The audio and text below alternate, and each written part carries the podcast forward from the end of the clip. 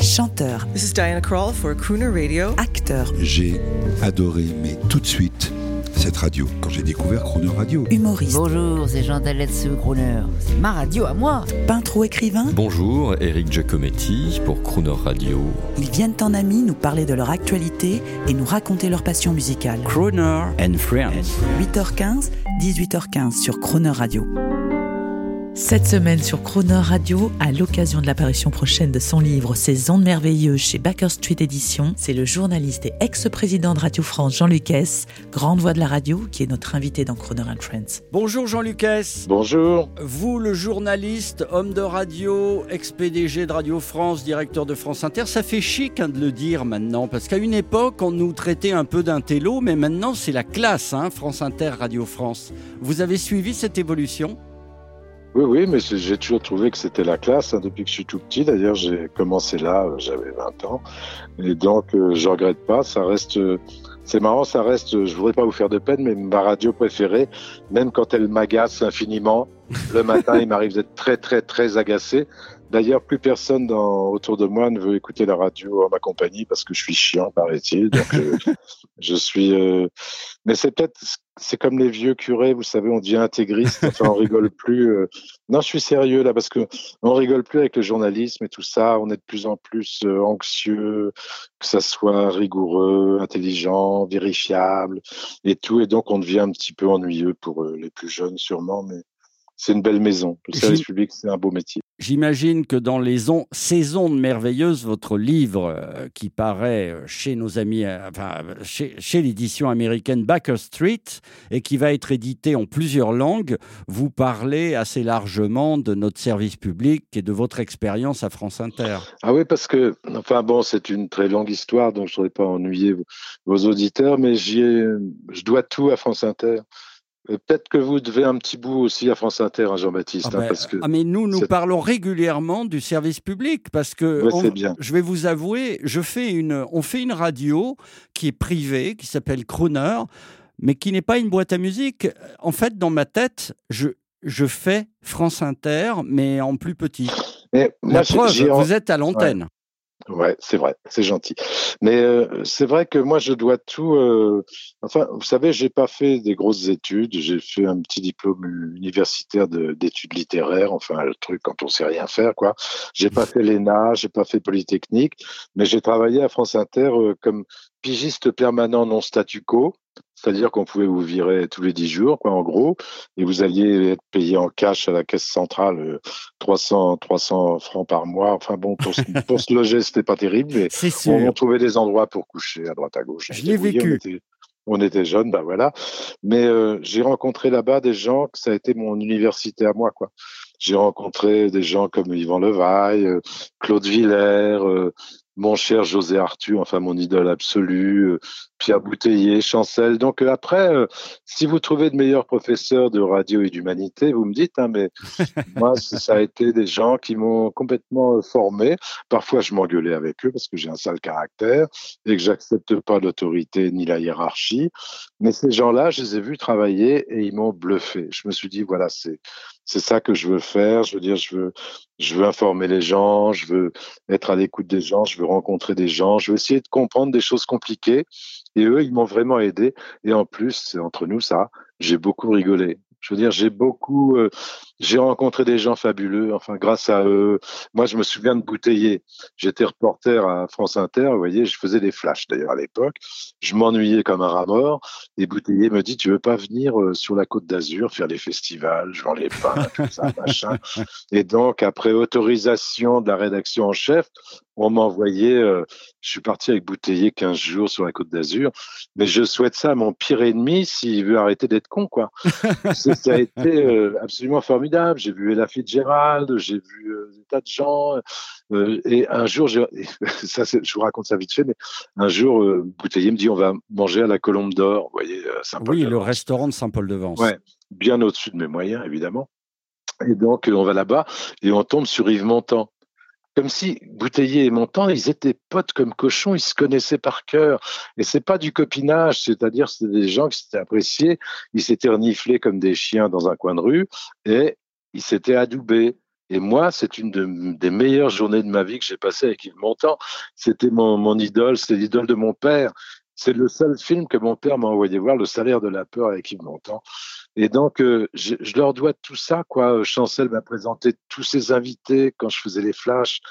Je sais pas si les gens peuvent se rendre compte aujourd'hui, tout est à disposition. Il suffit d'appuyer sur le bouton Internet, puis on voit une grosse ou une petite ou un gros ou un petit qui vous dit tout bien qu'il pense de je sais pas quoi.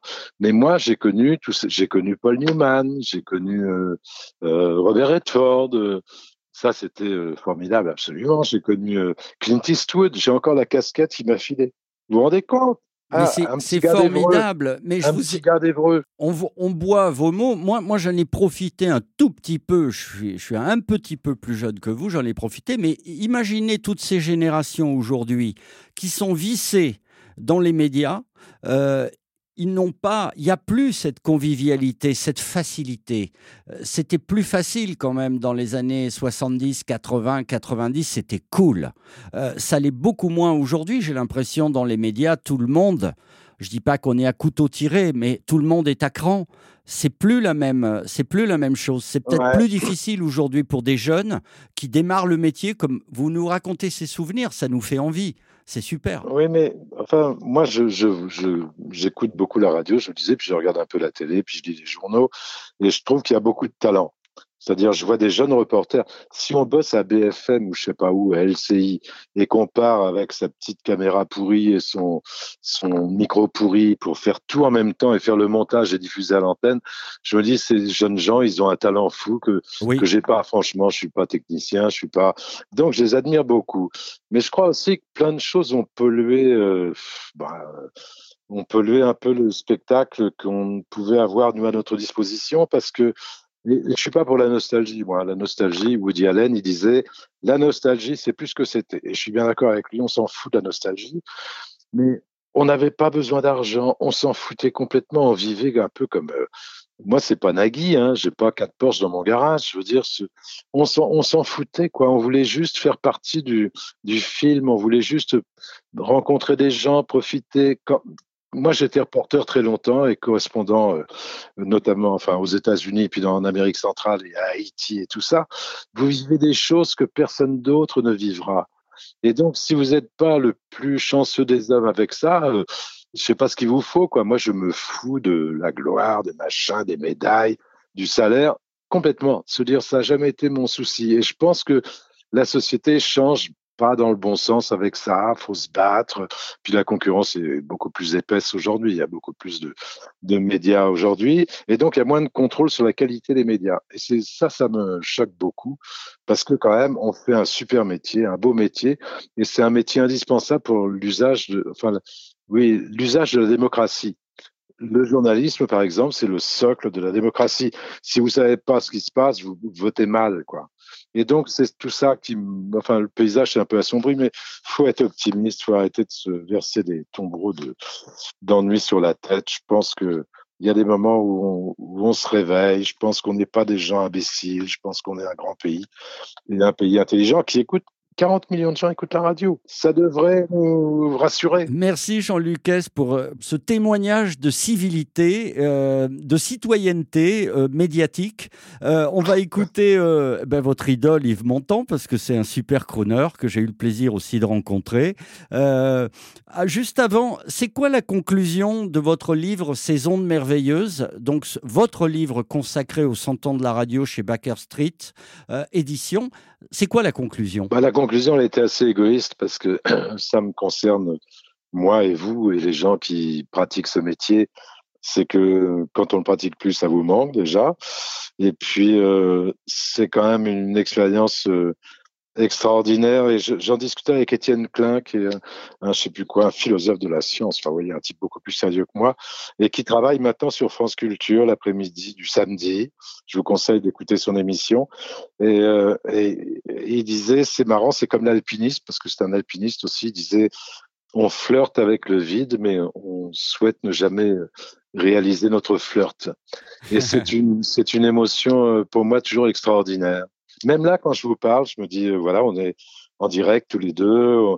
Tout peut arriver, on peut être nul, on peut être inintéressant, tout ce qu'on veut, mais on flirte avec le vide.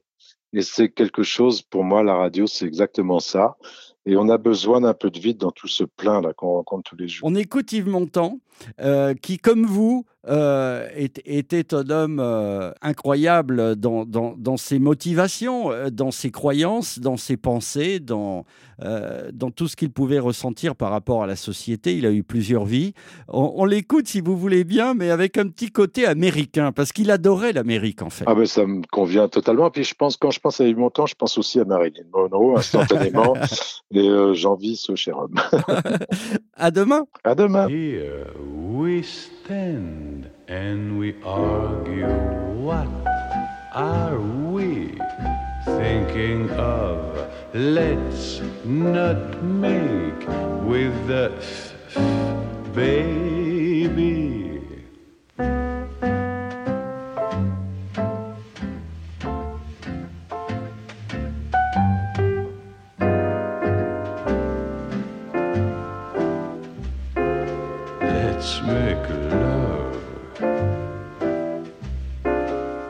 Let's make